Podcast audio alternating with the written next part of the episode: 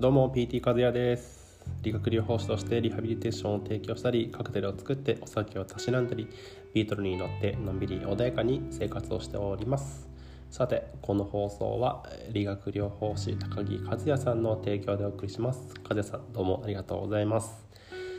えー、皆さんすみません。えー、っと今週のえー、火曜日ぐらいからですね、えー、ぶっ倒れてました。すみません。え、ー、と花粉なのか風邪なのかえっ、とよく分かりません。えっ、と熱こそ、え出してはいませんがまあくしゃみ鼻水鼻づまり、え目のかゆみ目やにうわもう顕著に出てて咳とかはそんなになかったんですけどまあ多分痰が気道に絡んであの呼吸しにくかったのかなっていうのはあるんですけど、まあ、コロナではないと思います。はい。でえーと、だいぶ良くなったのでまたこうしてラジオ配信再開しております、えー、すいません。ご心配ご不便おかけしました。えっ、ー、とこのアンカーの、えーと、スポンサー枠は、えー、オンラインストア K スタジオ7と検索していただければ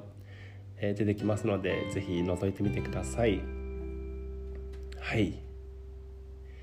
えー、すいません。冒頭にもお伝えしましたが、えー、花粉なのか風邪なのかよくわからないですが、え、ぶっ倒れておりました、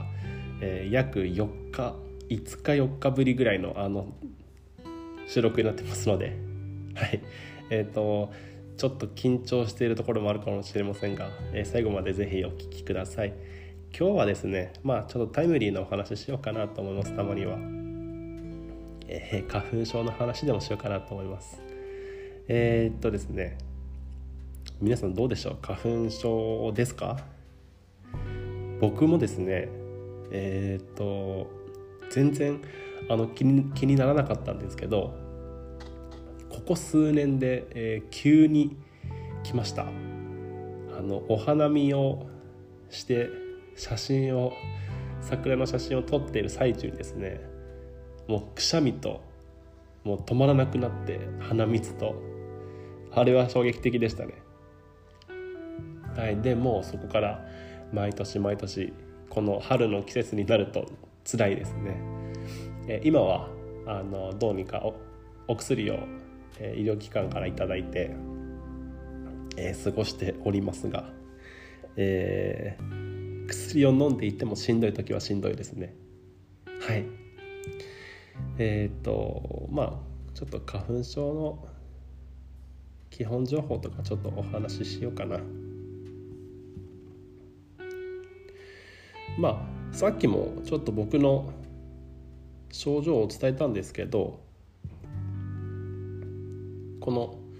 花粉はですねまあ主にこれは季節性のアレルギー性鼻炎。まあその季節によって起こるアレルギー反応ですよね。えーと、杉とかヒノキとかブタクサとか実は花粉って1年を通して待っていてただこの3月4月5月が、えーと、一番ひどいと言われていますね。えーと、杉と花粉が、えー、と立て続けに起こるんですよね秋頃にそのブタクサの花粉が舞うんですけどブタクサの花粉そんなにあのそもそもブタクサ自体が日本になあ少ないっていうのとあと舞う花粉の量自体もそんなにブタクサが多くないのでその秋口に発症する花粉症の方はえっ、ー、とまあ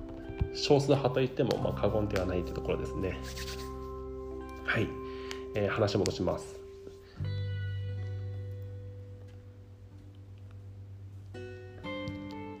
まあやっぱり一番あのしんどいのはこう気象条件ですね。やっぱり。飛散時期とか飛翔量に変動はあるんですけどえっと雨の日雨が降ってその花粉が地面に落とされるわけですよね。強物理的に雨の力で。で雨の次の日がもし晴れであれば、えー、その晴れたことによってえー、水滴として落とされた花粉が地面からこう蒸発してこう空に舞うわけですよね。なので雨の日の次の日がだいぶしんどいです。で特に、えー、目そして鼻 そして口から、え、花粉が体内に侵入することで免疫機構によって、まあ、異物として認識されて IgE 抗体というのがあるんですけど人間には。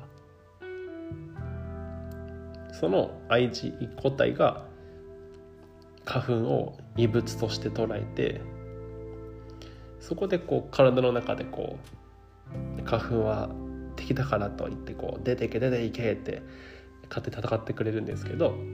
その戦ってる最中に目が痒くなったり鼻水が出たり喉がイガイガしたりっていう症状が出るわけですね。でまあ大体今まで通りだと僕なんかももうその日のうちにもう悪くなって良くなって悪くなって良くなったりっていうのがこう繰り返されるんですけど今回はもう3日4日にわたってずっと悪悪かったですねなんか嫌ですね。20今年26なんですけどまだまだ若い若いと思ってはいるんですけどなんか嫌ですねこうやって。病気というか症状が長引くのがなんか年取ったなって感じしちゃいます。すっごい嫌だ。はい。でね。えー、っとまあこれ皆さんあのえー、っと花粉症の症状が出てから医療機関に行ってもあんまりなんだろうもう効果がないわけじゃないですけど、まあ、一番やっぱ効果はあるのが予防なんですよね。予防として、えっと、前もって花粉症のお薬を飲んでおくというのはあの効果的ですインフルエンザと同じでもうインフルエンザになっていようがいまいが、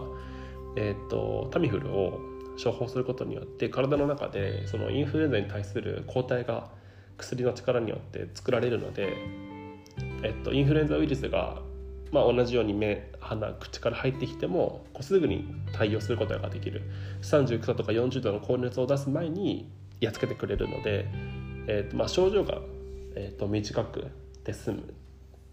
と同時に症状の重篤化を防ぐことができるので花粉症も同じ、えーと手段で症状を和らげることができます。その バイキに対して自分たちがこう剣とか、えーと、盾がない状態で戦うのとあるのと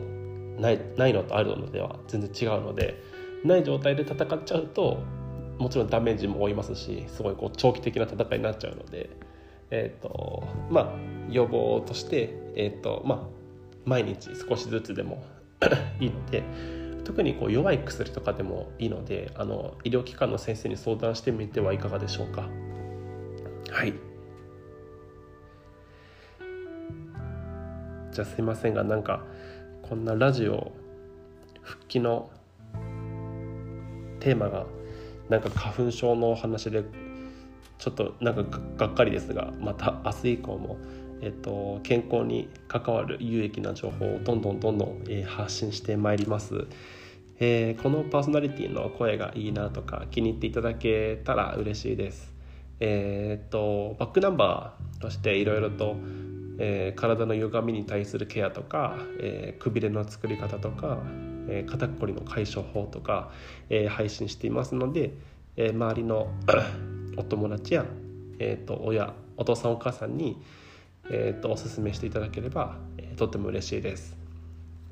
じゃあまた明日もこのラジオでお会いしましょう。おやすみなさい。